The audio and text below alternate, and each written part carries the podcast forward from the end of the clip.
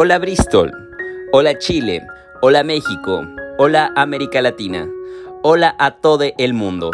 Con ustedes, Claudio, Chiris y Becerra, sus podcasteros de confianza. En los millennials sí hablan de política. Este es nuestro episodio número 13 y para festejarlo decidimos hablar sobre supersticiones, mala suerte e incluso religiones y cómo estas intervienen en la política. Quédense y disfruten de este gran episodio.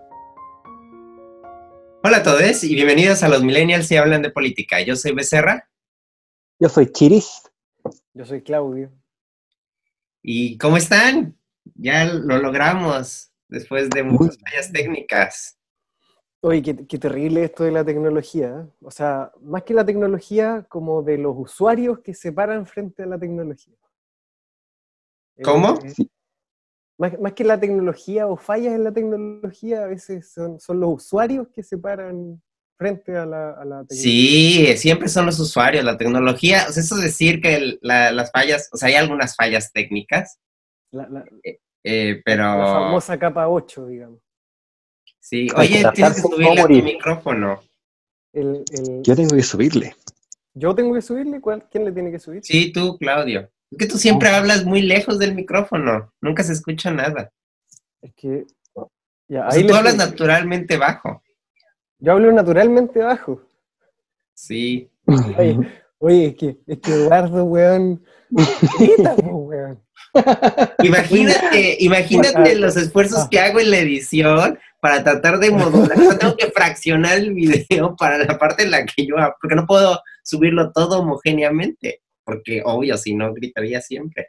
E-, Eduardo con esto aprendió a ecualizar para subir algunas pistas y bajarle a otras. Claro. Oye, si, si cuenta la leyenda que en, Ciencias de la Tierra recibimos un reclamo de leyes que están pisos más arriba. Ah, sí. porque había un mexicano que no les dejaba impartir las clases. Uh, ¿Es verdad? No, pero... En mi, bueno, en la, en la facultad sí pasaba, en la universidad. hay que avisar, hay que decir, hay que decir que hoy es el capítulo, hoy estamos grabando el episodio número 13. Uh. Ajá, llegamos hace, ya son varios episodios, y de hecho de eso trata. son 13, Espera, espera, obvio que sí, ya sé que son varios Varios episodios, como 13. Oye, estamos, con una brillante hoy día, a mí me encanta esto, porque, pero, estamos rápidos, estamos jocosos hoy día. ¿Cuál más y que yo creo que va muy ad hoc porque tuvimos muchas fallas técnicas hoy. Eh, mi computadora colapsó justo antes de empezar a grabar. Yo, quiero saber por qué una computadora que se supone que la Lito. ¿qué Pero esta computadora no es nueva. Esta computadora la compré refurbish, para empezar. Pues ahí empezamos mal. La computadora es, no la compré nueva, porque no soy millonario. Porque yo no tengo aún un doctorado, no como otros. Entonces, yo compré una, una computadora modesta de acuerdo a mi economía. Y entonces, últimamente, eh, como en los últimos seis meses ha tenido más y más tropiezos, eh, y pues nada, así a veces apaga. Mm. Oye, sí, yo, mira, yo, yo, estoy muy interesado hoy día en, porque, porque la verdad es que yo logro imaginarme así como, como dentro de las tradiciones, ¿qué, ¿qué, nos puede decir Eduardo, así como respecto al folclore de la superstición y la mala suerte? Em, eh, yo tengo historias muy sabrosas de mi abuelita, Mm. Em, em, pero yo quiero escuchar a Chiris. Yo, yo no me he logrado imaginar qué, qué material nos tiene Chiris respecto a la mala suerte. ¿Qué material? porque además eh, eh, yo intentaba recordar episodios, historias de salidas a terrenos y cosas. y, y se me ocurre que, Chiris tiene evidencias de, mala suerte, pero, pero no soy quien yo para contárselas, digamos. o sea, yo creo que, en primer lugar, como a nivel metafísico, yo soy una persona súper escéptica, así que puede que sea medio odioso de repente con, con los comentarios, pero así como un O disclaimer. sea, tú no viene- crees en nada, Chivis, en nada. Ni en Sí, Diosito sí. nuestro Señor. En nada, en absolutamente nada, con suerte en mí mismo. Un poquito. Pero mira, como oye, un me- disclaimer bien honesto, yo soy bien tolerante con las personas, eso sí. Yo, yo, yo puedo tener relaciones bastante amistosas, cordiales con gente que piensa. Hasta los trato como humanos. Pero donde soy más intolerante es con las ideas. Soy Casi, casi los trato como personas. Cualquier comentario odioso ya saben que es con las ideas, no con las personas, a las que quiero mucho. Oye, yo, yo cuando le he hablado de astrología a, a Chiri, tiene que debe estar pensando así como pinche imbécil. pero, pero así con, con mucho respeto, digamos. Claro. O sea, yo siento interés por esas cosas. Me gusta aprender de ellas, me gusta comprenderlas. ¿Ves? Pero de Entonces ahí es un asunto de soberbia, Chiris, que no quieres creer. Pero ya, mira, así empieza, uno empieza siempre con, ay, como que da curiosidad o estas cosas que a veces van coincidiendo. Ese, esa, ese es el primer paso en de caer rendido. Me dio curiosidad, me da, me da entretenimiento. Ese es el primer paso. Bueno, pero ya ven, ya empezamos a desviarnos. Luego por eso me regaña Flor en, en los chats porque dice que no les doy una introducción a los escuchas. Oye, pero, pero Flor no te regaña, o sea, lo dice así como, como un consejo. No, no, no, no, no. Flor tiene, tiene toda la autoridad para regañarme y ella insistió que nuestro podcast es un desmadre. Ella trata de escuchar los primeros cinco minutos y ella dice, yo no entiendo ni de qué carajos van a hablar. Ah, buenísima. Es que son bastante espontáneos. ¿eh? Yo creo que, que es parte de la gracia también, el espíritu del podcast. Bueno, yo pienso que, mira, igual llevamos ya muchos minutos, pero igual, para cumplir la condición, voy a explicar de qué vamos a hablar, que como es el episodio 13, que yo iba a empezar a explicarlo muy bien, pero Claudio me interrumpió, hay que decirlo. Es que eso iba a decir, yo reconozco que a mí me encanta dispersar las conversaciones que tenemos. Pues sí. Yo, yo no digo en la vida en general, pero, pero con usted, en general cuando yo me entretengo, eh, eh, me resulta agradable sacar alguna imbecilidad que no tenga nada que ver con lo que estamos Es conversando. su, es su venganza por el bloque sorpresa. Tal vez. Bueno, es un poco su venganza, porque además él sabe que yo, a diferencia de él, yo en la vida general y en todo momento, yo soy muy disperso. Mm. Yo tiendo a dispersarme muchísimo. Soy una Oye. persona increíblemente dispersa. Imagínate que cuando hicimos como la suerte de piloto de este podcast, que un día no- nos sentamos como planificadamente a conversar con Eduardo, eh, yo le empecé a estructurar la conversación y Eduardo lo notó y se enojó. Pues es que me sentía como que muy encajado. Mira, me funciona muy bien en mis, en mis Instagram Stories, donde, ok, son cuatro minutos, tres minutos, tiempo corto, pues es imposible Copy, compartir, desviarme porque estoy siguiendo una línea de, de- de pensamiento. Eh, me cuesta, pero es mucho más fácil. Pero ¿cómo me vas a querer estructurar mi, mi conversación durante una hora? No. ¿Viste? Entonces mi queja es de que si yo estructuro la conversación, se enojan conmigo. Si yo disperso la conversación, también se enojan También. conmigo. Entonces, Pero, pero yo nada más dije que me dejaras dar la introducción porque hay gente que no le gusta, que, no, que se encuentre perdido. Entonces, el episodio de hoy es sobre mala suerte oh, y supersticiones. Que de hecho la mayoría cuando ya ve el, episodio ya sabe de qué se trata el título, pero la dinámica del episodio, yo tengo muchas ideas para el episodio, pero todos traemos yo creo que varias ideas que contar.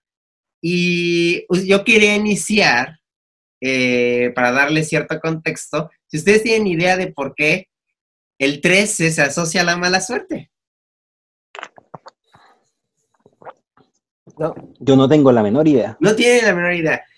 Yo sabía, o sea, yo busqué, pero yo sabía originalmente que tenían algo que ver con un asunto, que había una carga religiosa en algún punto, porque el, el apóstol 13 era Judas el traicionero. Algunos dicen, bueno, también puede ser 13 Jesus Christ, pero Jesus Christ no es, no apóstol. Entonces son 12 apóstoles, eh, Papá Dios, Hijo, y, y está San Judas Tadeo, que más bien Judas, que es el 13. Iscariote, pues, hombre. Iscariote. Eso, Iscariote. Bueno, da igual. Yo, yo no me... Yo no, yo no me asumo como ¿cómo- doctor, pero resulta que no solo es esa razón. Espera, espera, no me interrumpas. Y, de- y después se queja que uno dispersa la conversación. No, pues es que no quiero. El nuevo, maldito traidor de San Judas Tadeo. si hay alguien que está escuchándome que cree esa Judas Tadeo, me va a matar. Pero resulta que hay muchas más razones que eso. Al parecer, en el código de Hammurabi se brincaron el número 13. Entonces, nadie sabe si fue un descuido simplemente porque el escribano no le daba la gana escribir el 13, pero de ahí se va jalando estas supersticiones. Hay varios eventos a lo largo en varias culturas donde el 13 es omitido. Y bueno, hasta nuestros días el piso 13 en muchos edificios no lo ponen. O la fila 3 en los aviones. Entonces, Oh, tal vez no deberíamos de tener episodio 13, pero como Chiris no cree en nada, pues que Diosito nos ampare. Sabes que yo no creo en nada, pero encuentro tremendamente interesante estas cosas. Por ejemplo, yo no creo en los fantasmas, en los demonios, en los extraterrestres. Pero en nuestra cultura chilena. ¿Cómo no? A ver, ¿cómo puedes poner esos tres en el mismo costal? Lo, lo pongo en el mismo costal porque en nuestro folclore chileno hay muchas historias, pero espectaculares, de abducciones extraterrestres, de apariciones de fantasmas. Pero es que eso es algo distinto a en diablo extraterrestres.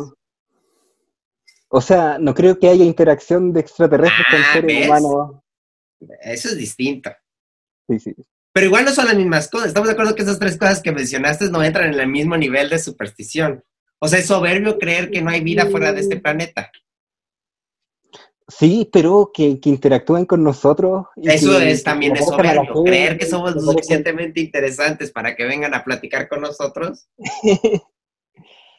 Sí, sí, yo, yo lo pongo en el mismo saco porque creo que, que algo que, que pegó un tiempo, por lo menos en Chile, pero ahora que hay más tecnología en que uno podría grabar mejor los ovnis y cosas, Ah, como sí. que bajó mucho la popularidad y ya no hay grandes historias. Oye, yo, yo, yo recuerdo a nuestro amigo Manana que cuando estábamos entrando a Laguna del Maule, no me acuerdo con quién estaba conversando y se puso a hablar de que Laguna del Maule era santuario de observación. Era Eh, parte de la ruta ufológica. Sí, eso mismo, eso mismo.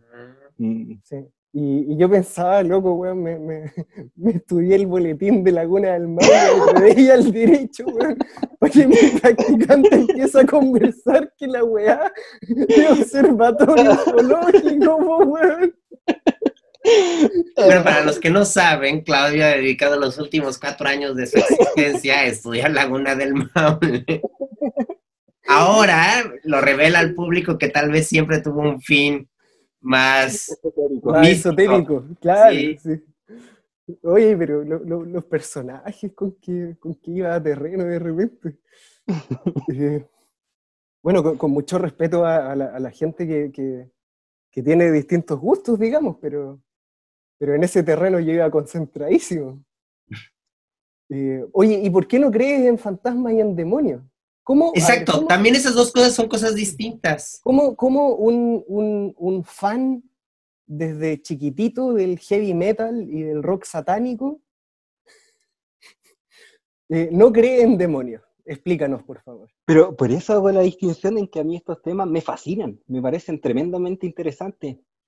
Hablar del séptimo hijo, del séptimo hijo, del anticristo, del clarividente, que, que son cosas que se tratan un poco en el terror, en el, en el metal. A mí me gusta mucho el metal y, y es particularmente muy popular acá en Chile porque nos gustan las historias de ese tipo. No- Nos, atraen mucho las historias Ahora- de terror, yo creo. Dale. O sea, incluso hay dos tipos de fantasmas. Tú no crees en ninguno, pero incluso por eso digo que es difícil ponerlos. Está el fantasma de tener una concepción de que alguien que tú quieres y, y imaginas que vivió interactúa con nosotros. Y luego está el fantasma desde la perspectiva más, más de terror, más de... em, sí, nada espiritual. O sea, una cosa terrorífica o con alguna, o que sale que en las casas embrujadas o que busca un poltergeist o este tipo de situaciones. Ah, Tú no crees en ninguno. Pero yo poner, o sea, a mí, eh, justo esas tres cosas yo creo que son cosas muy distintas. Yo igual creo, Yo creo que entre las tres cosas que dijiste, Chiris, yo creo que la que menos creo, o soy más escéptico, es que haya extraterrestres que tengan interés de interactuar con nosotros. yo sí creo en la vida fuera de otros planetas. Seguro hay, porque, o sea, simplemente es una, una cuestión probabilística, claro. Sí, no puede no existir. Además, extraterrestres puede ser cualquier cosa. O sea, incluso las bacterias que encuentran en, por otras partes del mismo sistema solar son extraterrestres, solamente que son bacterianos. Pero vida inteligente, seguramente hay. No estoy tan seguro que, a menos que aún no tenemos ni siquiera los conocimientos de las leyes físicas para entender cómo podría ser que viajaran de, de otros sistemas planetarios a nuestro sistema planetario sin que se despanzurren en el proceso, aún no, sabemos con lo que sabemos de física. Tampoco dudo que podría, que, que, nuestros conocimientos estén limitados y posiblemente sí hay una forma de viajar, pero también me parece muy loco que quieran interactuar con nosotros y que nos hayan encontrado. Tampoco es imposible, pero pues también me parece muy ocioso. Entre todas las cosas me parece súper ocioso. Que por eso es algo ocioso pero divertido. Acá hay historias de abducciones, de, gente. A mí, fíjate que son las cosas que menos me divierten. Tal vez porque son las que soy más escéptico. ¿Y cuáles son las que más te divierten? Las cosas que, que cubren los huecos. le gustan los, demonios. A todo lo que cubre los huecos del conocimiento. Por ejemplo, no hay, nada, no hay argumento científico para decir contundentemente que Diosito allá arriba no existe ni que el diablo allá abajo no existe. O sea, no hay ningún razonamiento científico contundente que me diga que eso no existe. Mm, yo creo que, las cosas se han ido acomodando a lo largo de la historia. Dime un razonamiento científico que contundente que me diga que eso no existe. No por eso existen, ojo, pero no hay ningún razonamiento científico contundente que diga que eso no existe. Sí, sí, es que los mitos iniciales han sido, se pueden adaptar muy fácilmente a la evidencia que hay no sé, antes yo creo que se creía explícitamente, casi literalmente, que Dios estaba en el cielo, estaba en el cielo observándonos. Incluso cuando se creía que la Tierra era el centro del universo, se, creían cosas más textuales. Y, por ejemplo, que el diablo estaba abajo también se creía como algo bastante literal, que estaba directamente abajo donde están las cámaras magmáticas que estudia Claudito. Más abajo. claro. más abajo ante la evidencia cada vez estos El diablo se, se pasea a los bolivinos que estudia la Lita. Claro. Está ahí haciendo metamorfismo con las la Ajá, exacto. Sí, claro.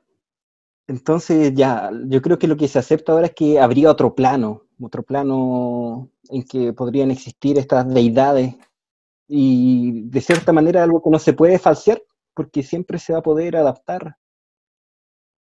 Entonces, a mí me parece tremendamente interesante. No sé, por ejemplo, la historia del diablo chileno, que es un diablo que, se le aparece a la gente y que le ayuda, con la que hace ciertos tratos, al que se le puede engañar incluso, son súper entretenidas. Mm. Pero, pero yo no las dudo como que sean, puedan ser eventualmente reales, sino que las valoro más por su contenido, ¿cómo decirlo? folclórico, cultural, literario. Yo creo que hay belleza e interés en esas cosas. Sí. Yo mejor, yo, yo, yo siempre soy partidario de que entre no creer y no... A mí no me quita nada creer. Mm. En cambio, me quita mucha energía el ser partidario al no creer. A mí, a mí me pasa que, las comparo con, un placer social como el fútbol. Mm. Es decir, eh, de ninguna manera me las podría tomar como tan en serio, mm y, hacer de esos tópicos como ciencia, digamos. Eh, pero por otro lado, encuentro súper amargada la perspectiva. De Chiri. no, no, no. Chiri es un pan de amargada. No. No, no, pero encuentro súper amargada la perspectiva, así como de... Eh, de decir, no, son todos unos pelafustanes, ¿cómo creen en eso? Malditos imbéciles. Eh, eh, eso, porque al final es un cuento bien social y, para entretenerse al final. Mm. Que haya personas que se lo tomen más o menos en serio, bueno, me parece bien. Eh, Pero claro, sí, debo reconocer que me molesta esa perspectiva como tan, no sé cómo llamarlo, racionalista, Mm. de, de decir de facto, así como imbéciles los que creen. Pero es que justo no solo es racionalista, Claudio, porque si fuera racional, podrían contestar la pregunta que estoy haciéndole a Chiris y que yo la hago siempre. No hay pruebas racionales ni lógicas para decir que Dios existe. Y tampoco hay pruebas racionales ni lógicas para decir contundentemente que Dios no existe. Y ese es el gran paradigma filosófico respecto a la, la existencia de Dios. Eh, y, y- y por, y, por, y por definición, si existe un ente superior bueno, debe haber un ente que encargue lo malo filosófico. De hecho, puede ser la misma, incluso el mismo ser, solamente en diferentes facetas.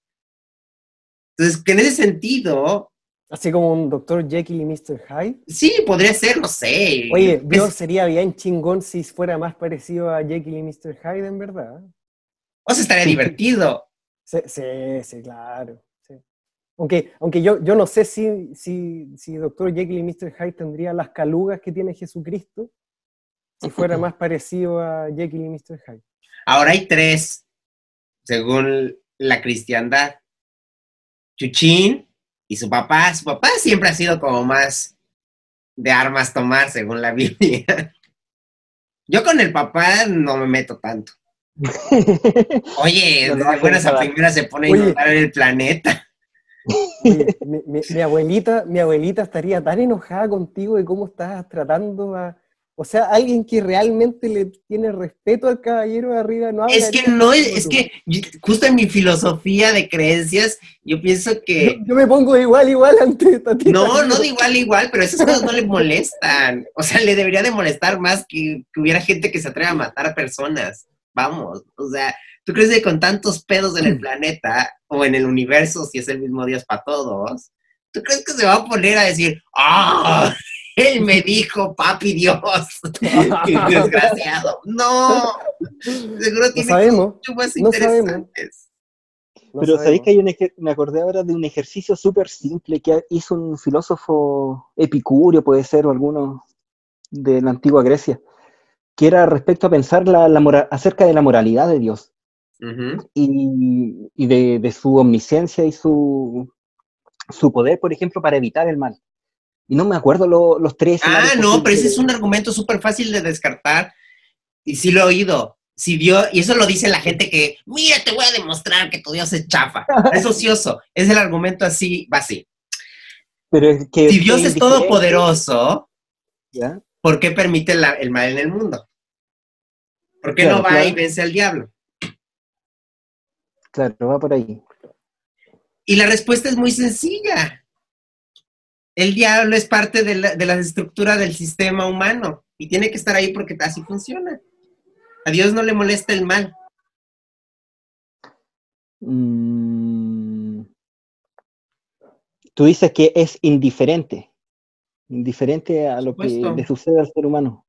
Claro. Entonces, Bueno, no, eso- que sea amor y que sea bondad y que nos bendiga y al que haya que orarle para que... Pero es que eso igual No, es es que eso relativo. también lo vale. ¿Mande? No, pero Claudia? es que eso, eso igual es relativo. Depende de si la perspectiva es católica o es protestante.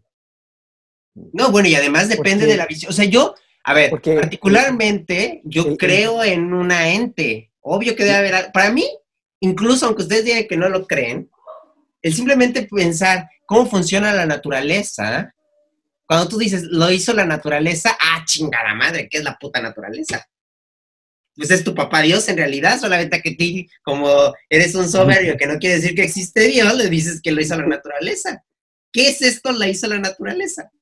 Pasa que la, la Lito, que, que a todo esto se supone que odia a los chairos, Ya. lo que quiere decir es que cuando llueve, pone su carita ahí frente a la lluvia y, y- y se siente bañado por, por ese ente, Dios, La Pachamama. Gaia. ¿cómo se Ándale, la? Pachamama. Exacto. Ajá. O la Tonantzin en, en, en mi mexicanidad. Mm. Eh, para mí, o sea, para mí es así, súper sencillo. Y, y a mí no me molesta decirlo, incluso no me molesta decirlo en internet, eh, que yo sí creo, creo en algo. O sea, no sé qué, y, y, me asumo como católico porque yo lo swag, pues porque es lo que hay a mano, ¿no? Porque en eso me, me criaron, pero ni siquiera tengo mi primera, o sea, soy, soy peor católico que lo que es el de al lado mío, Claudio, porque yo no tengo ni primera comunión, ni, ni o sea, a mí me bautizaron porque, porque Diosito allá arriba es grande. Pero, Oye, yo, yo me confirmé, yo tengo cuatro sacramentos de la Iglesia Católica Apostólica Romana. Y, o sea, a ti sí te va a venir a castigar, Claudio. y a ti ya te tiene bien monitoreado. Pero ¿sabes, ¿sabes que encuentro? Algo que yo encuentro interesante es cuando, ya, estas cosas las podemos tolerar cuando se mantienen en cierto ámbito de lo inofensivo, por decirlo así.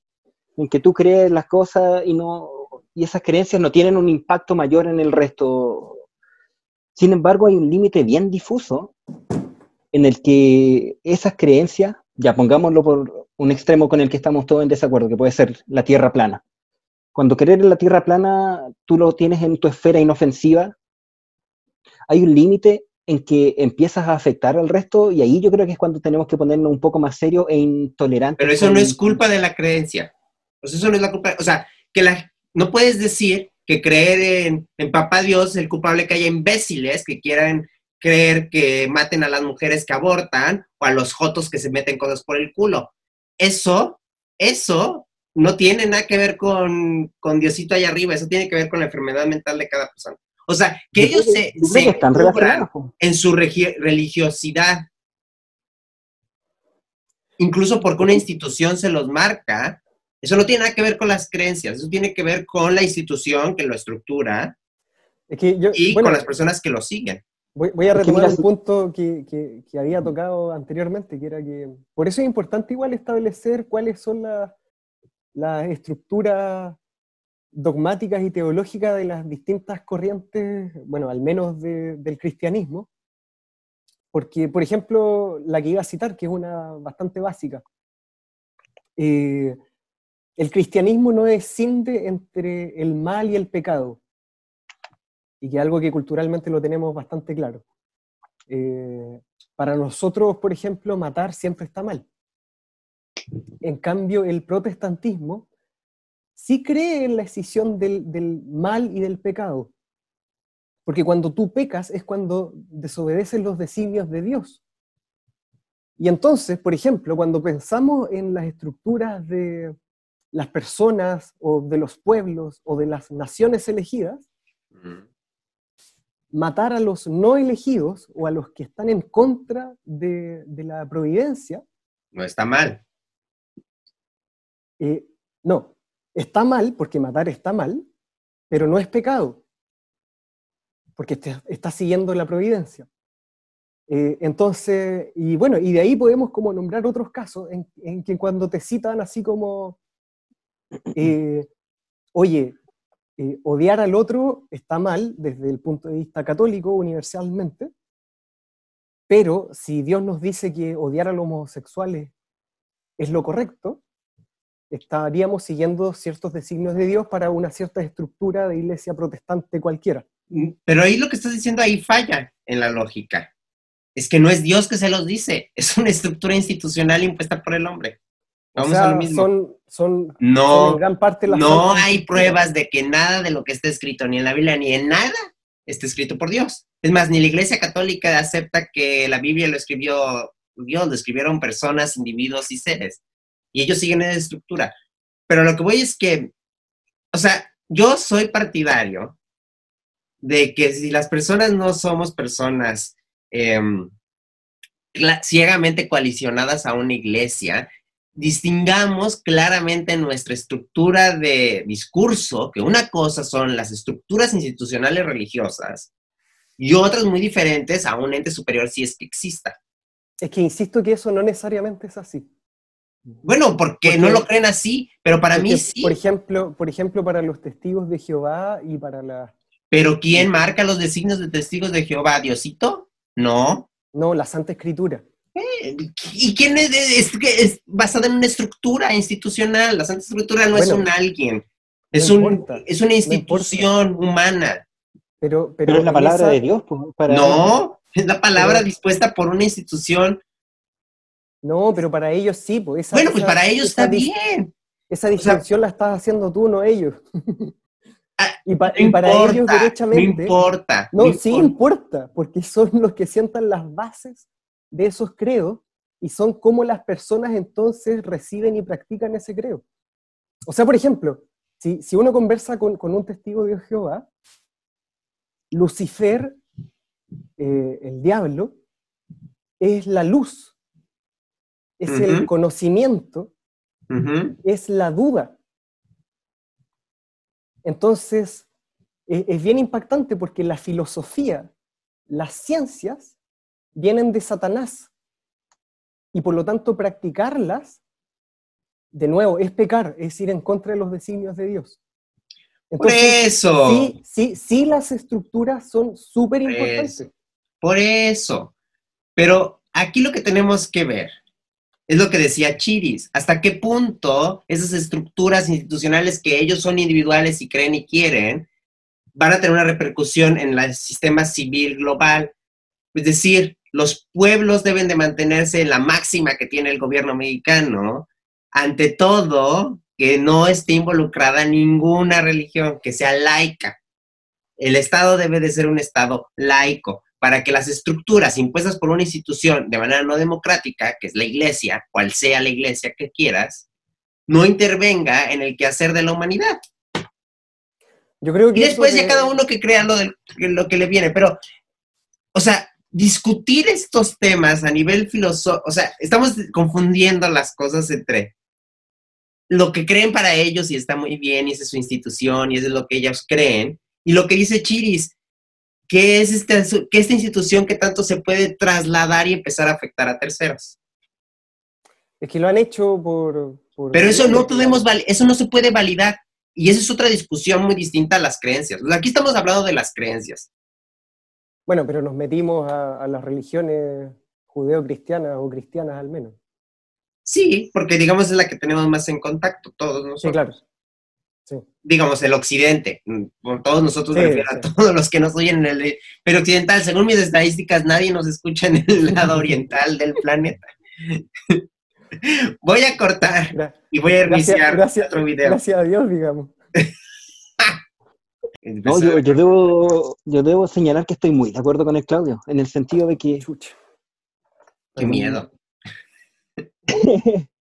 de que no podemos desconocer el rol que tiene el cristianismo y el judeocristianismo en nuestra sociedad, tanto nuestra moralidad, por, lo- por ejemplo, por más ateos que seamos, se basa en una moral judeocristiana.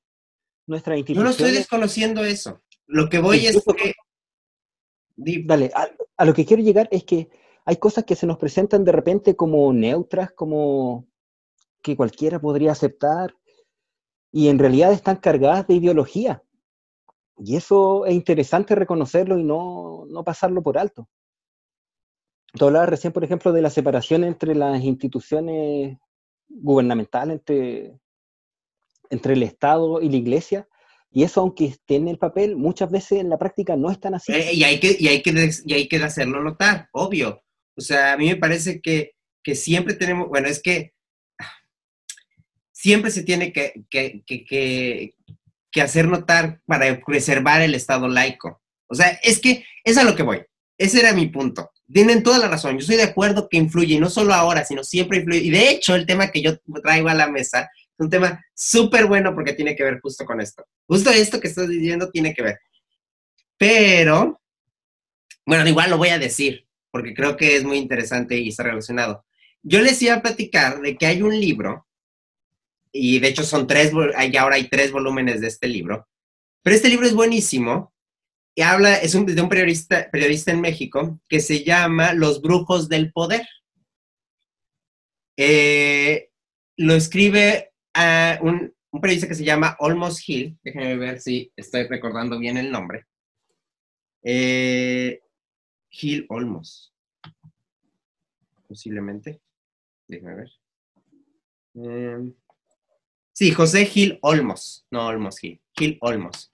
Y este libro em, tra- registra eh, información con fuentes de primera mano, es decir, de personas que realmente lo han visto, cómo políticos en México, desde Francisco y Madero, o sea, desde el que hizo la, la Revolución Mexicana, la que quitó a Porfirio Díaz del gobierno, de él hasta nuestros días, cómo al lado de las instituciones del poder han rondado actos místicos en todos los niveles. No sol, de hecho, muy pocos católicos y cristianos, sino como en México y como yo creo que en todos nuestros pueblos latinoamericanos, hay mucho este asunto del chamanismo y de las conexiones con la tierra.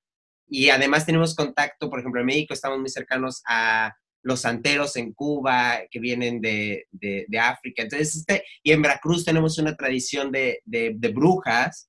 Eh, esos rituales y estructuras les han estado ligadas al poder. Y este periodista hace un trabajo maravilloso donde nos dice qué tipo de acciones y qué tipo de actos místicos han hecho las personas cercanas al poder en México relacionados con el misticismo, para protegerse, para conocer el futuro, para estar prevenidos y para eliminar enemigos. Y, Dale, Claudio. Ah, no, es que Chiris dijo interesante. Mm. ¿Y, ¿Y, alguna anécdota que recuerde? Exacto, eso es lo que voy a contar. Hay dos muy buenas. ¿Tienes una de Peña Nieto? Ese es el libro 3 y aún no lo leo. Pero en el libro 3 dice que Peña Nieto lo ha hecho. Tipo, ha estado ligado a, a estos actos místicos, brujísticos. Y, o sea, que sí existen datos de eso. Tal vez puedo llevar un seguimiento después que ya lea el tercer libro, pero Aquí voy a hablar de dos cosas, voy a hablar, quiero hablar de tres cosas eh, que tienen que ver con el misticismo eh, en México, pero antes quiero que redondeemos el tema que, estábamos hablando de religión y esto. Yo creo que siempre es imposible, y yo creo que es, normal, porque es parte de nuestra estructura humana, eh, y, es poco realista creer que nos vamos a poder deshacer de nuestras creencias. Yo sé que Chiris dice que no cree nada, pero al final de cuentas, crees en algo porque en algo no tienes que mantener tu estructura, crees en la ciencia, crees en lo que puedes medir y calcular. Es una exageración de, que tengo rechazo por todo lo metafísico que no se pueda, que no se pueda comprobar empíricamente, por decirlo de una manera. Pero, pero es algo que está en tu estructura mental. O sea, el ser humano por naturaleza trata de dos cosas, aclanarse y tener una creencia donde agarrarse. Eh, esa es una situación que buscamos y la iglesia brinda estas dos situaciones, una capacidad de aclanarte y generar un grupo, un colectivo que comparta tus pensamientos y tus, y tus deseos y darte una tranquilidad. Yo una vez le platicaba esto a Claudio, no sé si te acuerdas mi hipótesis de por qué creo que la gente estudia ciencia. No. ¿No te acuerdas por qué creo que la gente estudia ciencia? Fue la misma conversación que eh, recién me acordaba de, una conversación que tuvimos con Marjorie también respecto a la, a, la, a la moralidad y la ideología. Que, me, acordé por, por algo que dijo Chiris respecto como a las estructuras ideológicas, refiriéndose a las estructuras religiosas, en donde tú y Mario planteaban de que de que ideologías y moralidades eran cosas diferentes. y, yo planteaba que a la larga eran la misma cuestión. Quizás haya sido la misma conversación. tal vez sí, tal vez no, no me acuerdo. Ya sabes que tengo pésima memoria. Oye, eh, déjame plantearle una pregunta cortita, o sea, un tema profundo, pero, pero cortita. ¿Qué, ¿Qué opinan acerca de porque nuestra generación, por ejemplo, yo en contraposición a la generación anterior que sí era más estructurada con el cristianismo, sí le, daba mucha más legitimidad a la iglesia, a las instituciones. Nuestra generación... Espera, con, la, con la generación previa es que yo tengo unos issues con las generaciones. Con la generación previa te refieres a nuestros padres. Nuestros padres, sí. Boomers. Boomers. Boomers. Bomba. Claro. Nuestra generación, acompañada, por, por supuesto, de ciertas corrientes postmodernistas, eh, de cierta manera rechaza lo cristiano, e empieza a incorporar otras cosas. ¿Qué opinan, por ejemplo, de la incorporación de, tanta creencia que a mí me, sorprende por qué son tan populares? El budismo, por ejemplo, occidentalizado. ¿Qué opinan de, de los chairas, de, las creencias? Tratan, tratan de cubrir esta necesidad humana que yo te digo, la buscar la certeza en algo. O sea, lo mismo los que son, creen como veganismo, como si fueras, o, el ultra ejercicio, o vivir, eh, ¿cómo se llama? La, dieta paleo. O sea, esos son reemplazos de creencias y pueden ser tan fanáticos como los que creen en Papá Dios. Sí, claro. Sí, yo estoy plenamente de acuerdo con Eduardo. Al final eh, son, son otras formas de la misma búsqueda nomás. Y es una necesidad. es, que, mi rollo, ya que estamos en un podcast que se llama Los Millennials hablan de política, es cuando se presentan estas cosas como neutras o incluso como casi revolucionarias. Y en realidad, si las pensamos un poquito, son súper funcionales al sistema. Es que no hay nada neutro. Sí, no, sí, de acuerdo. Exacto. No, no, tienen nada neutro. Yo creo que ahí estamos los tres de acuerdo. O sea, al final, no sé, qué sé yo, una persona que, reniega como de, su cultura y de su, y de su trastienda judeo-cristiana. Chiris, por ejemplo. Y busca... es que por eso yo hago la aclaración. Yo soy ateo, ya no creo en las cosas metafísicas, pero mi moralidad, lo quiera o no lo quiera, es judeo-cristiana. Yo estoy metido en un mundo judeo Por supuesto, sí. Eh, y no sé, pues, y, gente que busca, no sé, pues en el budismo o en el hinduismo, eh, refugio al final, por, supuesto, eso es una obviedad, digamos. Bueno, no es tan obvio, ese es un punto muy interesante, que no es tan obvio.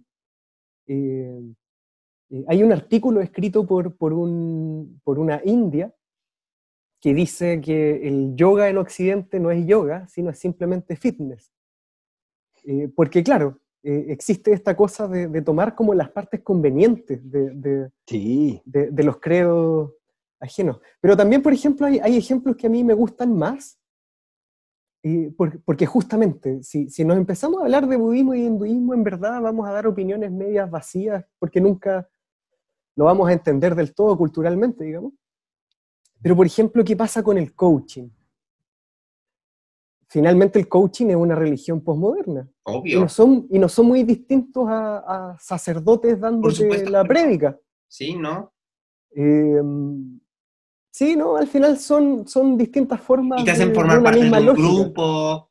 Y, y de hecho ahí a mí, igual que el coaching, igual que los grupos, no quiero decir sectas, porque la palabra secta es horrible, sino los grupos minoritarios de creencias, tienen la misma peligrosidad que, digamos, las, gran, las religiones antiguas han pasado por un proceso de estructura histórica de mucha edición que ha hecho que se vaya adaptando y acoplando y a modelar, a tomar, a tomar cosas muy ambiguas. De hecho, por eso hay personas que pueden ser católicos como que se pueden asumir en el catolicismo y ser gays, y, ser, y hay católicos que se asumen como católicos y que, y que no soportan nada que tenga que ver ni con mujeres ni con homosexuales. ¿Y por qué? Porque una religión tan antigua se ha podido moldear y aprovechar de la ambigüedad para generar mucho público. El problema con estos grupos religiosos que son cortos, donde tienen poca historia, no tienen un proceso de edición y en cualquier momento, aprovechándose del grupo de personas adecuados, pueden hacer cosas terribles y ha pasado. Y no porque el cristianismo y el judaísmo no hayan hecho cosas terribles, pero es igual de terrible que una persona, nomás porque se le ocurre en el, el, fanatismo de otra persona, aprovechándose de sus condiciones, haga un asesinato masivo, un suicidio masivo. Yo, yo, creo que lo que sí es interesante para gente como nosotros que somos de izquierda y que en este balance materialismo, espiritualidad... Yo, yo soy más de izquierda que tú, Chile, perdón. Exacto, todo el rato. a la izquierda de mí. Pero hay una componente materialista Váyase para su, centro amarillo. Pero hay una componente materialista que tiene que hacer una crítica a estas cosas. Es decir, por ejemplo, no podemos entender la ansiedad generalizada, el estrés asociado a la incertidumbre de, de nuestro sistema neoliberal, capitalista. No podemos entenderlo sino como un diagnóstico de esta locura, de este caos que vivimos, que un sistema político. ¿qué es lo, ¿cuál es la respuesta que da, por ejemplo, el budismo occidentalizado? Es que tú esa ansiedad la tienes que trabajar internamente sin necesariamente cambiar tus relaciones materiales, tu realidad material. Debes aceptar lo que te tocó, ya sea una miseria, una pobreza, y trabajarlo internamente, tu alcanzar el nirvana, despertar de la conciencia, iluminación, como quieran llamarlo. Ahí es donde yo creo que, que, hay que ser un poco más, más rígido como gente mayor o menormente de izquierda en que... Por eso, eso es lo que iba cuando decía que estas cosas no, son bastante funcionales al sistema. Sí. A que no lo critican, a que no, no, no hay una crítica. Bueno, es que la religión busca hacer cambios internos y no cambios externos. Por eso las religiones se acoplan muy bien a, como tú dices, a, a los regímenes, cual sea. Sí, ¿Por qué? Porque te ayuda a que tú estés bien por dentro sin esperar, sin cambiar ninguna. Y tú te pusiste el budismo, pero en realidad todas las religiones, todas las estructuras religiosas, porque es a lo que se dedican, a que tú desarrolles tu parte interna, espiritual, y con eso subsanes tus deficiencias exteriores, que muchas veces que no es que sean tu culpa, sino justo son culpas del sistema. Además, de acuerdo, pero yo no lo generalizaría tanto, en el sentido de que ¿No crees que todas las religiones te busquen subsanar problemas internos? Y, o ignorando o viendo los externos.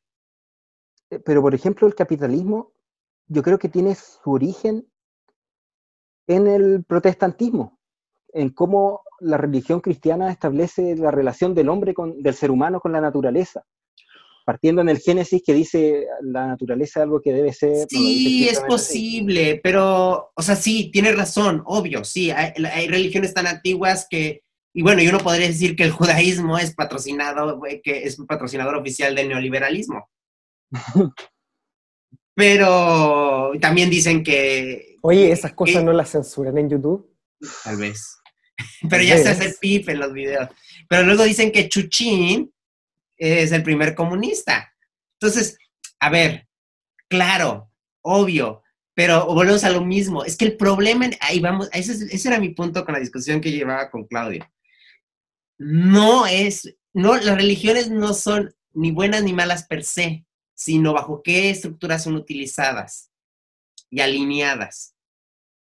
Y que son potencialmente utilizables, sí, pero no son, o sea, el fondo es cómo se ocupan para controlar el poder y para usar el poder. y que todos les hacen el juego al sistema. O sea, mm. ser, por ejemplo, yo no me asumo de una religión, o sea, yo no me sumo adepto a una religión porque eso va contra mi filosofía de libertad y eh, de que algo me imponga leyes y normas, porque yo soy el que pone mis propias reglas y normas. Podría ser Pero si tengo una brújula moral. Eso da Pero si creo en la brújula moral. Dura. Mm. ¿Mande? Que eso da para una discusión filosófica bien compleja en realidad, pero... No, pero hay ramas del protestantismo que te, te aceptarían, pues, Lalito. Sí, pero paso. paso. o sea, igual no, tengo, no tengo necesidad de formar parte de un... porque tengo mi ciencia. ¿Ven? Es que ese es el punto. Bueno, ¿qué prefieren? Que esto lo dejemos para otra conversación y pasemos a las supersticiones. Ya pasemos a las supersticiones, sí. Si no, vamos a estar divagando de esto, y yo creo que podría valer para otro tema. Podríamos, podemos traerlo a la próxima, la próximo capítulo. Claro, al final, capítulo 13, no hablamos de supersticiones y mala suerte, sino de poder y religión. Ajá, exacto. Entonces tenemos que hablar de supersticiones, muchachos. Monster Power le dijo a Chiri, weón, de que, de que había madre el tema de, de creencias y supersticiones. A ver, Chiri, tú tienes, entonces tú no tienes ningún tipo de superstición, ninguno. Oye, yo hace como una hora quiero decir en este podcast que Chiris tiene toda su habitación con pósters de Steven Wilson, le prende velitas de Steven Wilson, le, eh, le, le, reza mantras mientras escucha discos de Porcupine Tree, de su carrera solista, le encuentra todos los discos buenos y ahora viene a decir que no cree en nada. Entonces no tienes nada de superstición, Chiris, nada. Puede ser, a, a, priori no se me ocurre nada más que el ejemplo que acaba de dar es Claudio, de que sí yo tengo cierta, no sé, fascinación por, por distintas manifestaciones culturales, tal como la música, donde puedo tener sí, cierta idolatría por ciertos artistas que me gustan, tal como me gusta Yao Miyazaki, tal como me gustan ciertos escritores, tal como... Ahí puede que, que salga más mi subjetividad a flote. O sea, fuera de eso no haces ningún acto super... O simplemente que... Mm. Porque eso también a veces funciona. En retrospectiva, ves una serie de coincidencias en el destino que dices, qué loco. Y que te brincan así las alertas y dices, esto es una locura. Wow, ¿cómo fue que pasó eso? Sa- ¿Sabes que yo, yo, yo destacaría así como raro que, me- que algo que he identificado en mi vida, que yo tengo suerte, buena o mala suerte, en el sentido de que si tiran una pelota para arriba es probable que a mí me caiga.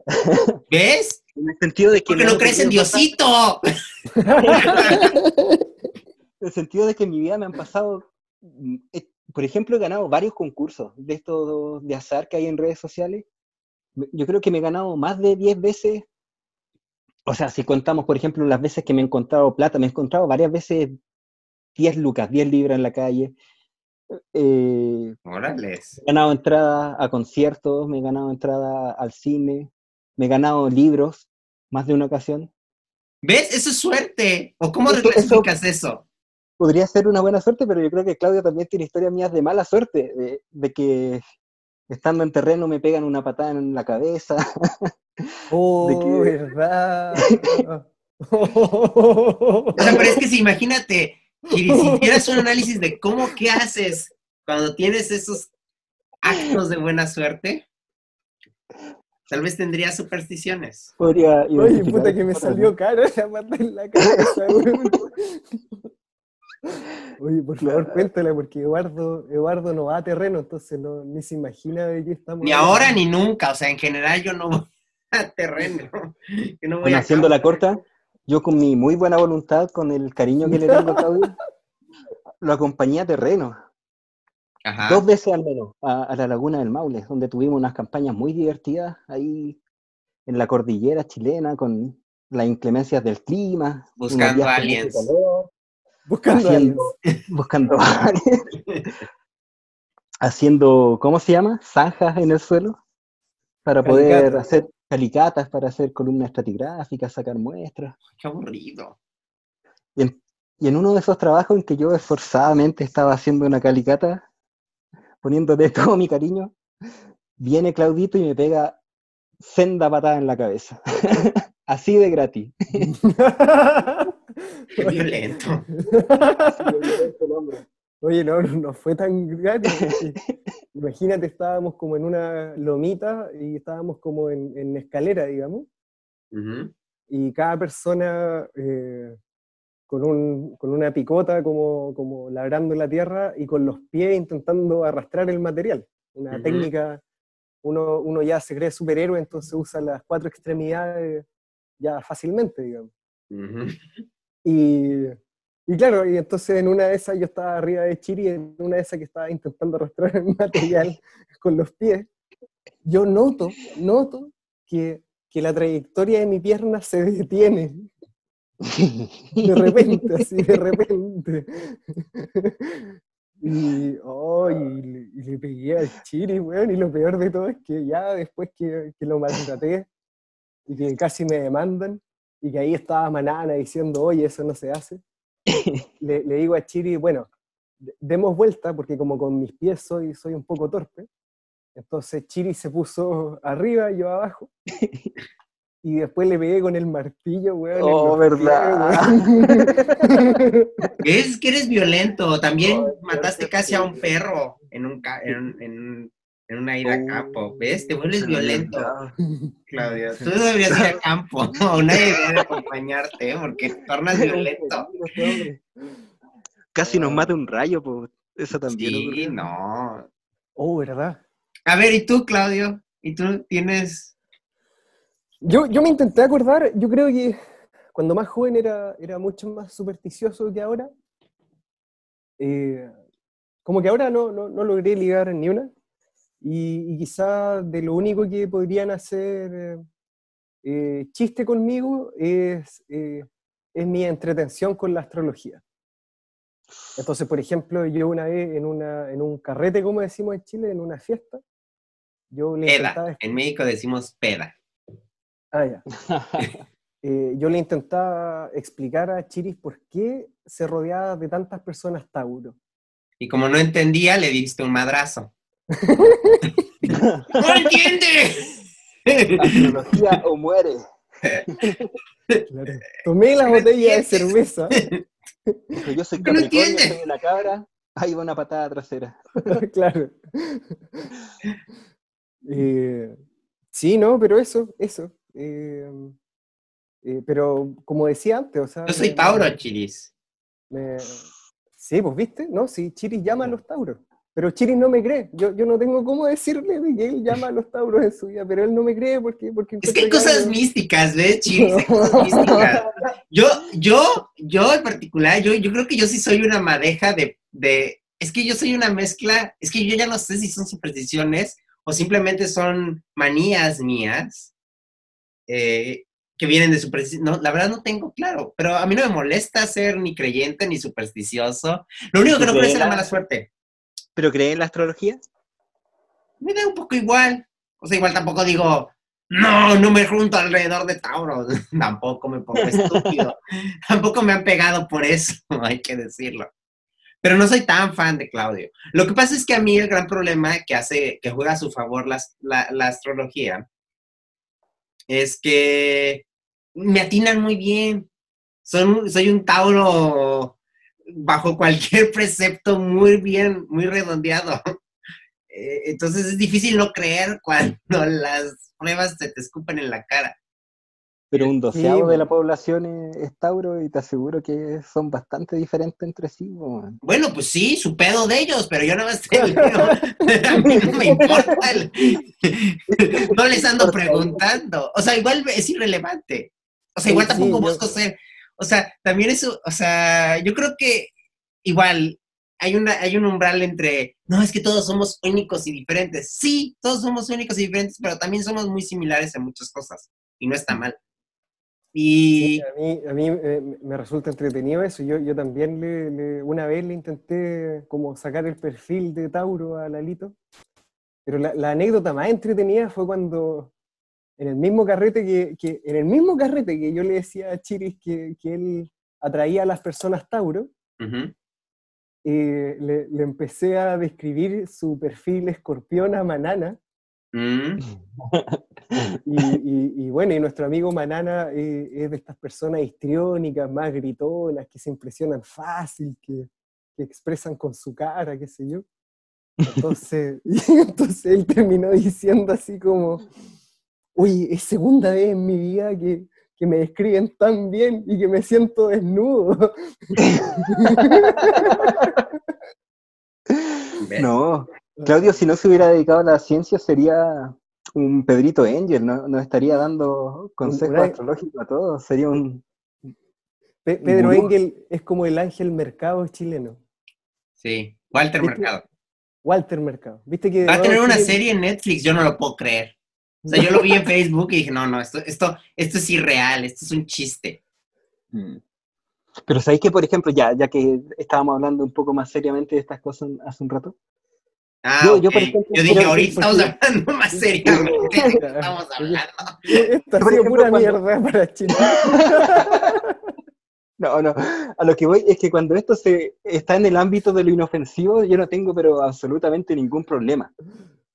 ¿Cuándo se sale de lo inofensivo? Pero es que eso no es cuando, culpa de ejemplo, las creencias. O sea, eso es a lo que voy. No es culpa de las creencias. Es cómo las condiciones humanas y las sociedades usan esas creencias. O sea, las creencias, a ver, es que las creencias, es- esto que me estás argumentando, Chiris, es tan terrible como las personas han ocupado los científicos, y eso lo discutimos en el primer episodio del podcast. Si no lo, si no lo recuerdan, pueden ir a ver el primer episodio del podcast, pero hablamos de esto. Cómo la ciencia, los científicos son el pilar de la estructura neoliberal moderna. Somos los curas de la modernidad. Somos usados para validar acciones brutales. Entonces, mm, decir que, ay, la religión cuando cuando las creencias se vuelven, es que siempre todo acto humano puede ser terriblemente usado en la estructura social para hacer cosas terribles. O sea, la ciencia puede violentar y puede ser brutal porque puede validar cosas brutales. ¿Por qué? Porque están, están sometidas a la estructura y al pensamiento político y de poder del planeta. No hay ciencia neutral, igual que no hay creencias que sean neutrales. Claro, la ciencia que haces en tu laboratorio Mi Alegría, pues es inofensiva. O la ciencia que la Claudio hace de las putas rocas y el flujo de lava, pues a nadie le importa, no va a destruir el planeta. Pero la ciencia en serio puede ser, bueno, ahorita de salud. Oye, güey. Qué Oye, despectivo, Dios mío, santo. Oye, yo- a mí me invitan a esto para puro ser vilipendiado, como- Eres astrólogo, papa. Eres científico, papa. Eres amanerado, papa. Eres un maldito opresor, Oye, papa. oye, Chiri me acaba de, de comparar con Walter Mercado y yo justo me acordé de eso, de, de que ya me trató de, de afeminado. Tiene distintas formas de tratarme de afeminado, años tratándome de afeminado, yo, yo no sé. Pero no está mal, no está mal, Mm, Voy, está voy a mal. ponerme más, más anillos para el próximo no está capítulo. mal, no está mal. Pero bueno, sin desviarnos mucho del tema, sin Y una bata púrpura, ¿Mande? y una bata púrpura, Podrías ponerte un fondo de estrellas atrás. sí. Ahora, Sí. sin desviarnos mucho del tema, eh, quería contarles las anécdotas para redondear las anécdotas de. Ah, no, yo no terminé. Yo soy muy supersticioso. no sé si soy supersticioso. Fíjate que no creo en las malas suertes. Yo, yo me imagino a Bob Esponja, así como en ese capítulo que empieza a buscar en los archivadores, ¿cómo se llamaba? El, el- el cerebro del alito funciona un poco así, ¿ah? Sí, Así como- soy muy caótico. Bueno, de hecho vestí de verde hoy porque esa es una de mis grandes supersticiones. Yo visto siempre de verde porque creo que me da buena suerte. Me gusta La- es la- mi color y lo No. ocupo siempre. No, no sé si veces. sabía, no sé si sabía Chiris, pero el alito se cree Pablo Neruda. Entonces él escribe con verde. Ah, yo escribo con verde, pero no por Pablo Ah. Neruda. Sí, por Pablo Neruda. ¡Que no! pero sí, exacto. Yo escribo todo con verde. Y, y nada, pues ya son cosas que se... Y, y luego como a mí me encantan las mañas y las, y, y las, y las costumbres, pues hay cosas que no puedo dejar porque esa ya es mi maña. Por ejemplo, siempre bebo en la misma taza. Y, y es verde. Y así, así tengo cosas. Y me gusta, es como parte de, de lo que yo soy, no me molesta.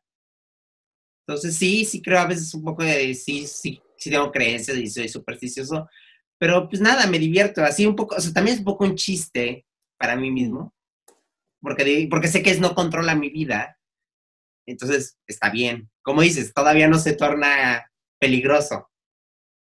Pero yo estoy seguro que mi superstición no va a ser el lado peligroso de mí.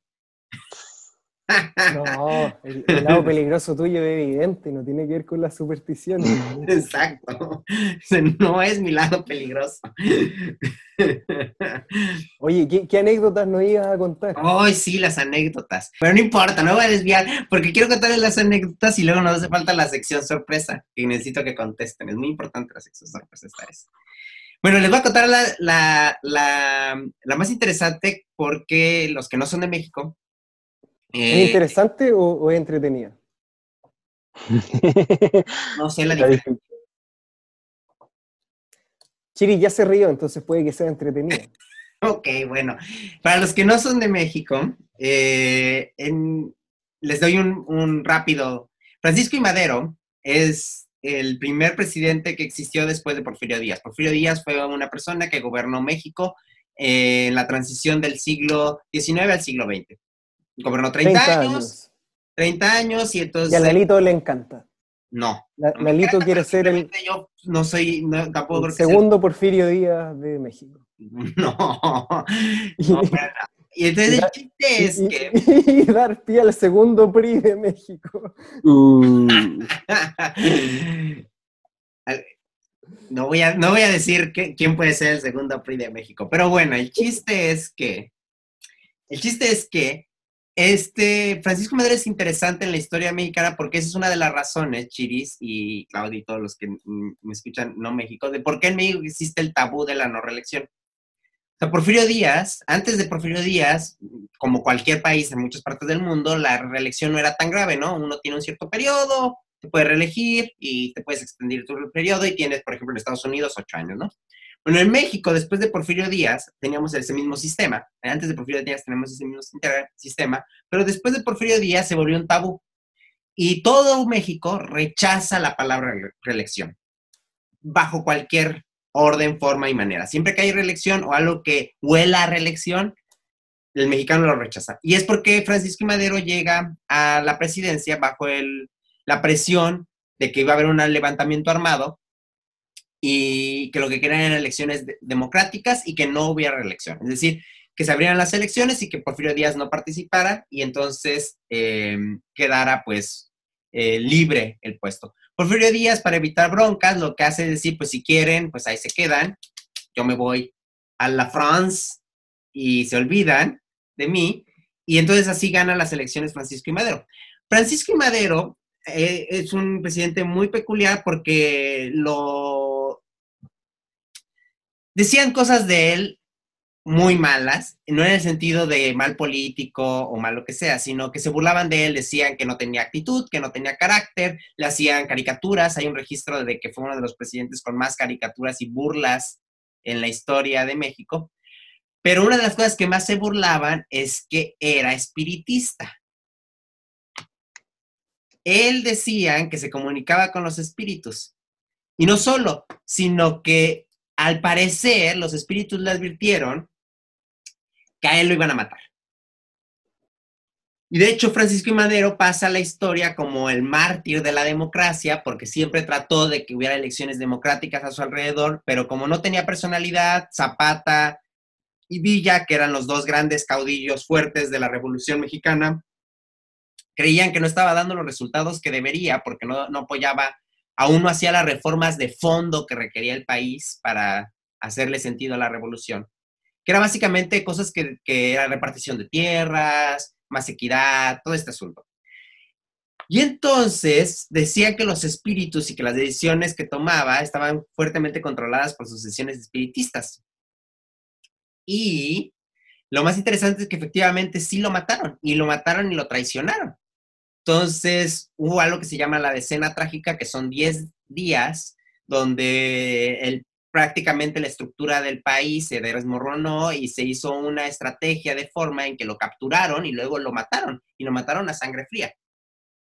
Y a partir de ahí hubo una serie de caudillismos hasta que llegamos a Lázaro Cárdenas, que ha hecho, que fue el que hizo las, muchas de las cosas que, que ahora preservamos y que lleva la institucionalidad en la revolución. De ahí nace el PRI y toda esta historia. Entonces, esa es la primera, o sea, y se ha dicho que después de Francisco y Madero ha habido muchas personas en la política que son espiritistas y que creen en el espiritismo. Y muchos intelectuales creían en el espiritismo como forma de conectarse y generar justo lo que hablábamos, de que a veces se ocupa esto para generar protección o para saber lo que va a pasar. Eh, y ese es el caso de, Francisco y Madero. El otro caso, el otro caso interesante, eh, bueno, lo voy a ligar este, antes de pasar al otro caso interesante, es que, bueno, por esto a Andrés Manuel siempre se le ha rumoreado que es muchas cosas. Andrés Manuel es muchas cosas. Andrés Manuel algunas veces dicen que es protestante, otras veces dicen que es cristiano, otros dicen que es muy católico, otros dicen que es espiritista, igual que su ídolo Francisco y Madero, pero en realidad no se sabe. Andrés Manuel dice, él dice personalmente que él se hinca donde el pueblo se hinca. Es decir, que él, a pocas maneras, le hace de todo. Y lo ha demostrado muchas veces de pensaba que era protestante. Sí, me pensaba que era protestante. Pero ha ido a ver al Papa. No ahora sino antes. O sea, nadie sabe, todo el mundo cree que hay muchos rumores que dicen que es protestante, pero hay otros muchos que dicen que es católico. ¿Quién sabe? Da igual, ese no es el punto. La carnita del asunto es que, no sé si ustedes se enteraron, pero hubo un chisme cuando empezó el coronavirus de que desvirtuaron una imagen que él sacó, unas imágenes que se llaman escapularios. No sé si en Chile existen los escapularios. que son como unas cositas de tela que tienen un santito. Mm. Resulta que estos escapularios se los dio eh, una persona. Como a Andrés Manuel le dan cosas las personas cada vez que va caminando por la vida. Y se ocupó mal porque lo que decía es que lo que llevaba en su cartera era un escapulario que la gente le daba para darle protección y que no le pasara nada. Y que eso es lo que lleva. Porque a Andrés Manuel siempre le dicen que por qué no usa un súper aparato estatal para protegerse. Ese, ese fragmento lo ocuparon para decir que él enseñó los escapularios, que por eso dice que él no se iba a enfermar del coronavirus y por eso él seguía haciendo giras, porque él tenía sus escapularios y todo lo iba a proteger. ¿A qué voy? Un poco lo que decía, lo que decía Chiris en la discusión. Es cierto que hay veces que el poder ocupa las ideas místicas para muchos medios y para muchas formas, pero hay veces que en México ser religioso abiertamente es muy fácil para quemarte. Porque otra de los grandes tabús de México es la religión mezclado con el Estado. Siempre que haya un y eso se debe a nuestro anterior eh, capítulo de la historia, que es tanto, por eso se burlaban de Francisco Madero, que era místico, pero viene de cuando Benito Juárez llegó al poder y quitó todo el poder de la iglesia. Entonces, para nosotros, la laicidad y la mm. separación del Estado y la iglesia, de hecho, es muy fuerte, pero como dices tú, Chiris, no siempre sucede, siempre por debajo hay arreglos, pero públicamente decirlo es muy, pues, tachado. Y en el caso de Andrés Manuel se han burlado mucho y han presionado mucho de que justo es cristiano o es protestante o, ay, ¿por qué usa esos escapularios y por qué los saca? Entonces, yo creo que, que, ese, que ese, ay, me falta una, ¿verdad? Dije tres anécdotas. Y la otra es más sádica. Ustedes conocen a... Esta me gusta. ¿Mande?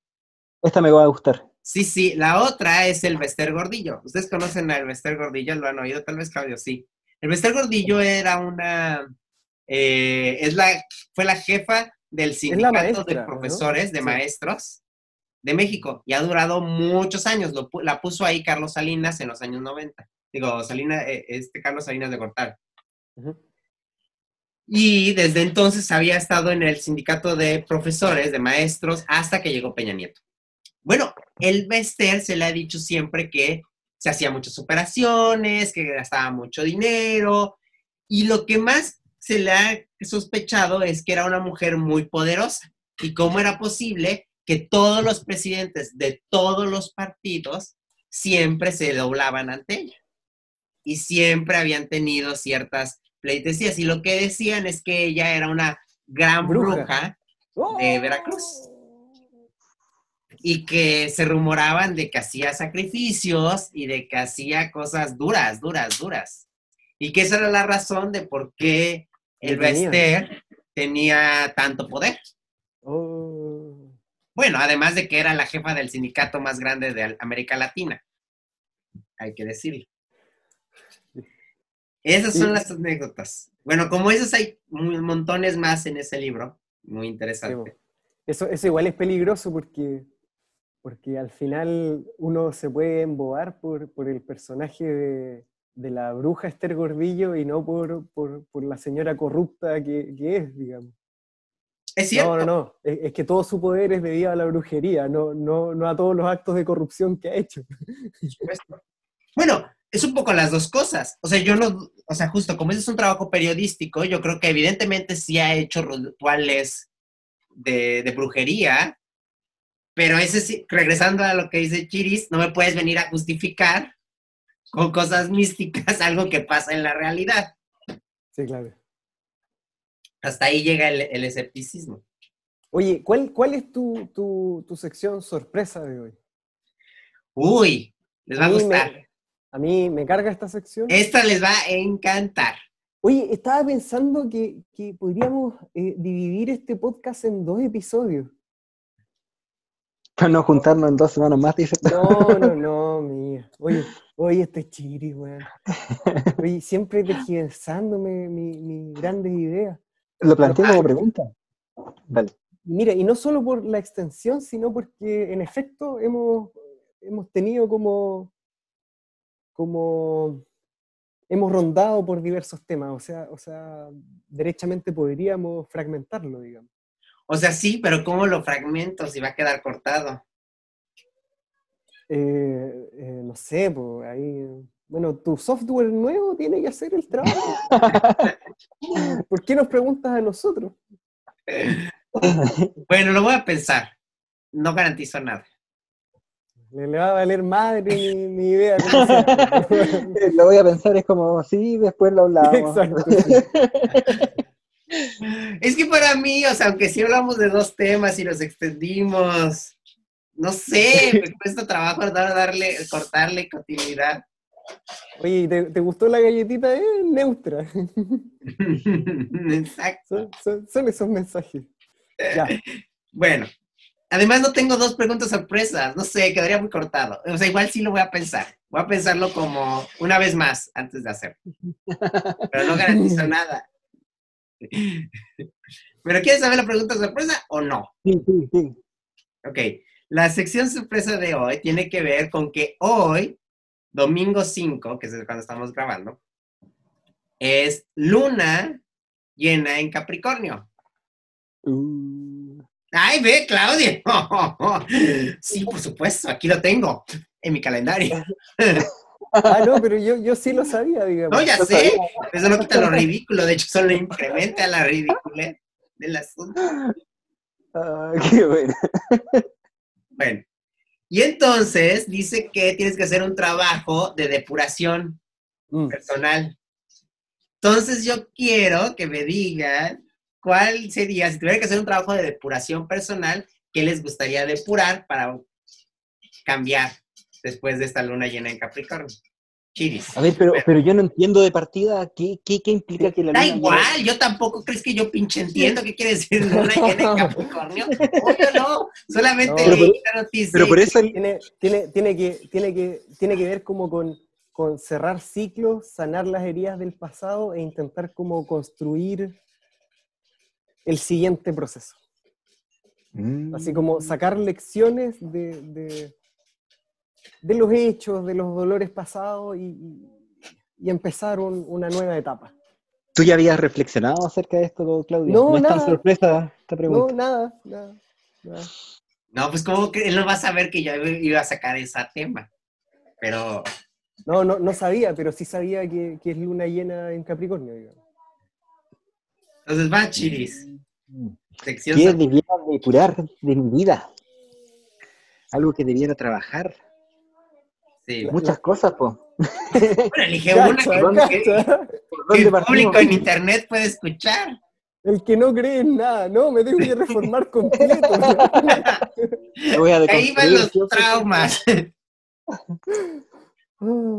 Pucha, no se me ocurre nada, pero a priori, ya que hemos hablado acá de, de ser soberbio y mirar en menos otras posturas, No, yo nunca oí que habías dicho que mirabas de menos. Todo el capítulo estoy diciendo, no, yo lo respeto. Yo lo respeto, pero aquí salió la verdadera identidad. ah, Chile ahora va a decir, no, es que yo soy demasiado tolerante. Fui tolerante hasta el hartazgo. yo ya debiera dejar de juntarme con esta gente científica que, hace doctorados para después creer en la astrología. Su acción de depuración es dejar de hacer el podcast. No, podría ser algo asociado a la tolerancia, a la tolerancia con los individuos más que con las ideas. O sea, a mí me, me sorprende que estés tan pegada a la palabra tolerancia. ¿Por qué no Sí. respetar? ¿Por qué tolerar? Sí, ¡Que no respeto. lo respeto! Te lo respeto. respeto. Podría, pod- podrías, podría ser que dejes la palabra tolerancia y empezar a respetar. Dejar de tolerar la, la palabra tolerancia. No sé, no, bueno, tú di. ¿Quieres ser un poco más tolerante? Más respetuoso, digamos, con la gente que. Es que es difícil también. Con- y salen con tanta cosa. Métanse su luna por Capricornio y ya déjenme de bola. Ah, no. Sí. Dale, Claudio.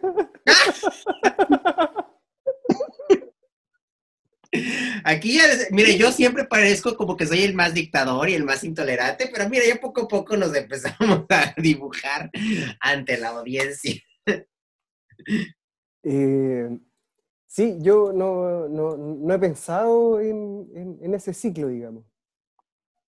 Para, para ser honesto, siempre ustedes me conocen, mis respuestas son aburridísimas. Bueno, pero contesta algo. Eh, eh, sí, no sé.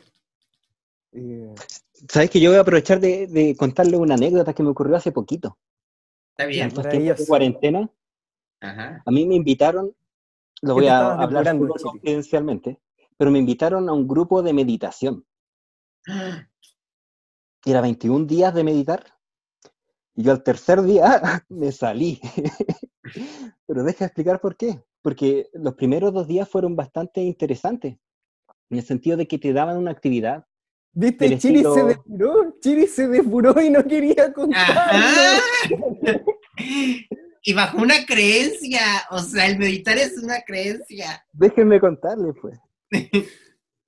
La primera actividad era algo así súper bonito del estilo, anota 50 personas, 50 nombres de personas de las que tengas algo positivo, un recuerdo positivo. Y era una meditación 50 guiada. dijiste. Muchos. Voy al tiro. No, ¿cómo? 50 personas que tengas algo positivo. A lo, una- a lo largo de tu vida. Pueden Y ser lo lograste. profesores, compañeros. Me costó. Al principio fue fácil, pero los últimos 20 yo creo que fue más. Sí, no, es que 50 es muchísimo. Mm, Qué bueno. harto. Sí, El no. punto es que partía todo muy bien, así con musiquitas, en momentos de silencio. en- No pusiste a Claudio, ¿verdad? No. No, no. Pero el tercer día empezaron las cosas raras. Y la actividad era difunda la palabra. De, de- distribuye ¿Auto esta palabra. Explorarse.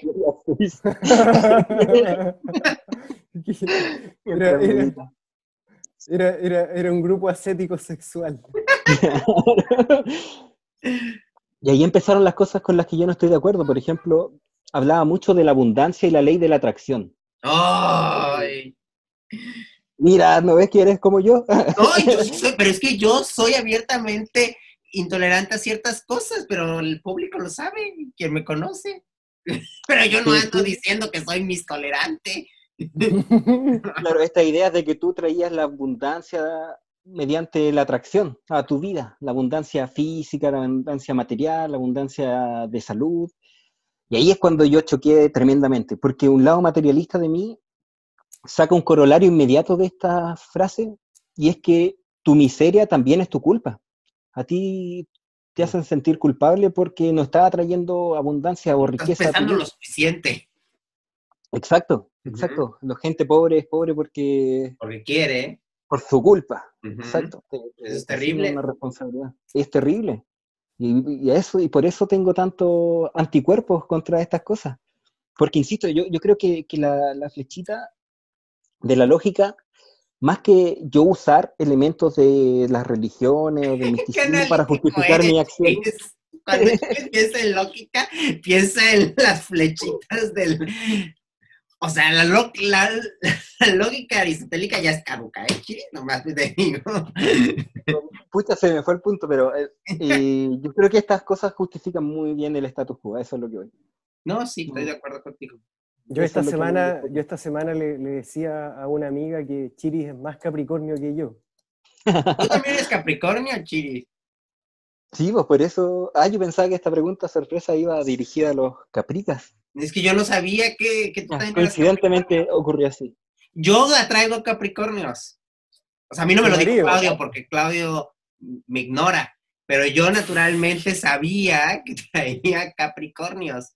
Muchísima, muchísima gente a mi alrededor es Capricornio, muchísima. Ahora tú te unes Pero- más a la lista de los Capricornios. En los tiempos que Claudio Contreras estaba en el departamento de geología, identificó a muchos personajes geólogos que eran Capricornio. Signo tierra, la cabra, que le gustan los cerros. Eh, sí, pero es parte de mi... Los míos no son geólogos, ¿eh? Yo me acuerdo, yo, yo, yo me acuerdo de estar en, en una fiesta en geología y que, ¿Qué geología? y que ¿Qué de, geología? de la Universidad de Chile, pues Ay, pues puta madre, pues contesta. Eres un geólogo, has estado en muchas geologías en tu existencia. Podría ser. Eh, eh, en que estábamos con, ah, bueno, con Chiris éramos, éramos demonstrators, éramos profesores ayudantes de, de un mismo curso, digamos, y, y, estábamos con los estudiantes ahí, y, y, de repente supongo que fue que Chiris y Manana me echaron al agua respecto a mi gusto astrológico. Bueno, y la, la conversación. ¿Cómo se excusa el hombre? Yo creo que. Sí, le, le sobran pretextos para hablar de la astrología. No, pues a mí me impulsaron, ¿verdad? Me empujaron, yo no hice nada. eh, oye, lo, lo, más entretenido es cuando mi señora eh, empieza a contar de... Que no es tu señora, Flor, puta madre. No has entendido pero... capítulos enteros de machismo y tolerancia. No te ha servido para nada. No pero, es pero ¿cómo? Bueno, no es ya. tuya. Flor. Bueno, Flor, Flor. Flor, cuando... mi amor. Flor, Flor. Oye, pero es que, es que, a mí me dicen cómo llamarla. Bueno, Flor, mi amor. Eh, eh, eh, ah, cuenta, cuenta de por qué, por qué me, me, a mí me gusta la astrología y es porque yo tuve una, una polola o novia ahí media, media bruja. Eh, pero ese no era el punto. El asunto es que, es que, claro, estábamos como en el carrete y, y Chiris y Manana, eso, eh, como que sacaron el tema al baile y entonces yo me, me tuve que poner a explicar y a contar. Dictar cátedra de astrología. es lo que comúnmente hace, sí. Claro. Eh, en, la, en, la, evaluación docente pusieron como, como profesor de meteorología es una mierda, pero, pero, hablando de astro, uy, qué entretenido. Y, oye, y llegó, llegó una de las estudiantes y dijo así como, que así como, oye, ¿a ti te gusta la astrología? Y así como indignada, así como, ¿cómo una persona tan inteligente puede creer en esas huevadas? Y bueno, a mí me dio mucha risa, digamos. Eh, evidentemente no se lo refuté porque no son del tipo de cosas que, que, que me interesa hacer, digamos. Mm. Eh, pero sí me resulta entretenido, digamos. Entonces, claro, le, le, le puedo, puedo eh, engañar a la gente diciéndole que, que, es de tal forma de acuerdo a su signo. ¿Por qué decías que yo soy más caprica que tú? No, porque yo, porque, porque yo no conecto las cosas visualmente haciendo flechitas, por Chile. o sea... Es importante, o sea, ¿en qué sentido va la lógica? O sea, ese, ese es un extremo, ese, ese, ese es un extremo de ñoñería, pero así ya salvaje. Salvaje. que yo me enorgullezco de no Qué tener. miedo. Yo no sé cómo terminé este podcast. O sea, yo soy una persona súper free, pensando así, cosas muy locas así. Y terminé con dos súper ñoños, estructurados, cuadrados. Yo no sé, yo no sé. Tengo que repensar mi, mi, mi, estructura. Creo que voy a tener que traer a un cuarto. Es tu maldición por ser Tauro. Posible. A traer los Capricornios, signo tierra. Posiblemente. Bueno, entonces, como Claudio no va a contestar, ya terminamos el podcast por hoy. Sí, es que, es que, es que yo, yo, yo, yo, no sé qué estoy depurando en mi vida, ni, ni qué ciclo estoy cerrando. Eh, eh, claro, po podrían ser como, como, como motivos profesionales, quizás. Está bien, es parte de la depuración. No tienen que depurarse de... de... Claro. Voy a volver a Chile siendo astrólogo, lo decidí. Encontré mi nicho. La, la, la, felicidad es lo que uno tiene que buscar. No, y más encima, más encima en mi título puedo poner doctor. ¿eh? Ajá, exacto, exacto, exacto. ¿Ves? Serías un gran astrólogo. Do doctor Walter Mercado. ve, te digo que puedes terminar con una serie en Netflix. O sea, ve tu nivel de aspiración. A ver cuántas series de Netflix existen de doctores en geología. Y menos del tipo de cosas que estudian. Existen series de Netflix para quien estudia como, como el Krakatoa. Pero. Puedes vender de propiedades místicas, los minerales y venderlos. No, yo iba a decir que, que, que, entonces ya cuando, cuando me hagan ese documental y, y, me pregunten así en serio, oiga, doctor, ¿usted por qué fue a Laguna del Maule por ahí por el 2017? no, para, para encontrarme con los espíritus extraterrestres.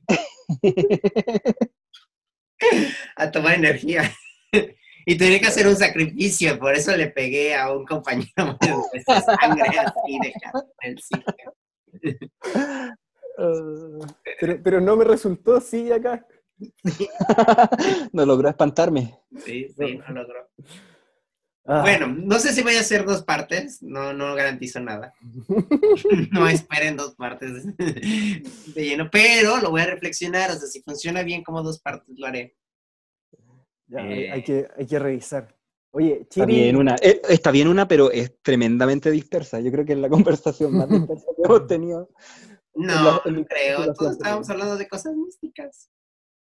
oye, Chi- Chiri eh, eh, revisa cada episodio unas cuatro veces después de grabarlo, así que él, él te podría ayudar a decirte cuál Hacemos es una la parte para, claro, para dividirlo. O sea, podría armarlo y, y- Yo soy partidario de la versión uncut, sin cortes Sí, ¿verdad que sí? Sí, yo también, ya te jodiste. Esto es una democracia. Ahora, ahora. bueno, despidámonos. Ya. Nos vemos. Oye, ¿qué, qué, qué va a haber de almuerzo, Chiri, en tu casa? Oye, ¿no te vas a despedir? Yo, yo voy a dormir ahora. Acá hacemos, hacemos estos podcasts en un horario que a mí Me desacomoda. me desacomoda. Domingo AM. Oye, tampoco es tan tarde. Está bien, así empiezas tu domingo ah, lleno de energía. Claro, ya que no pude ir a misa, ¿van? Hacer el podcast. Bueno, todavía estás a tiempo. Oigan, ¿vamos a despedirnos o no? Adiós.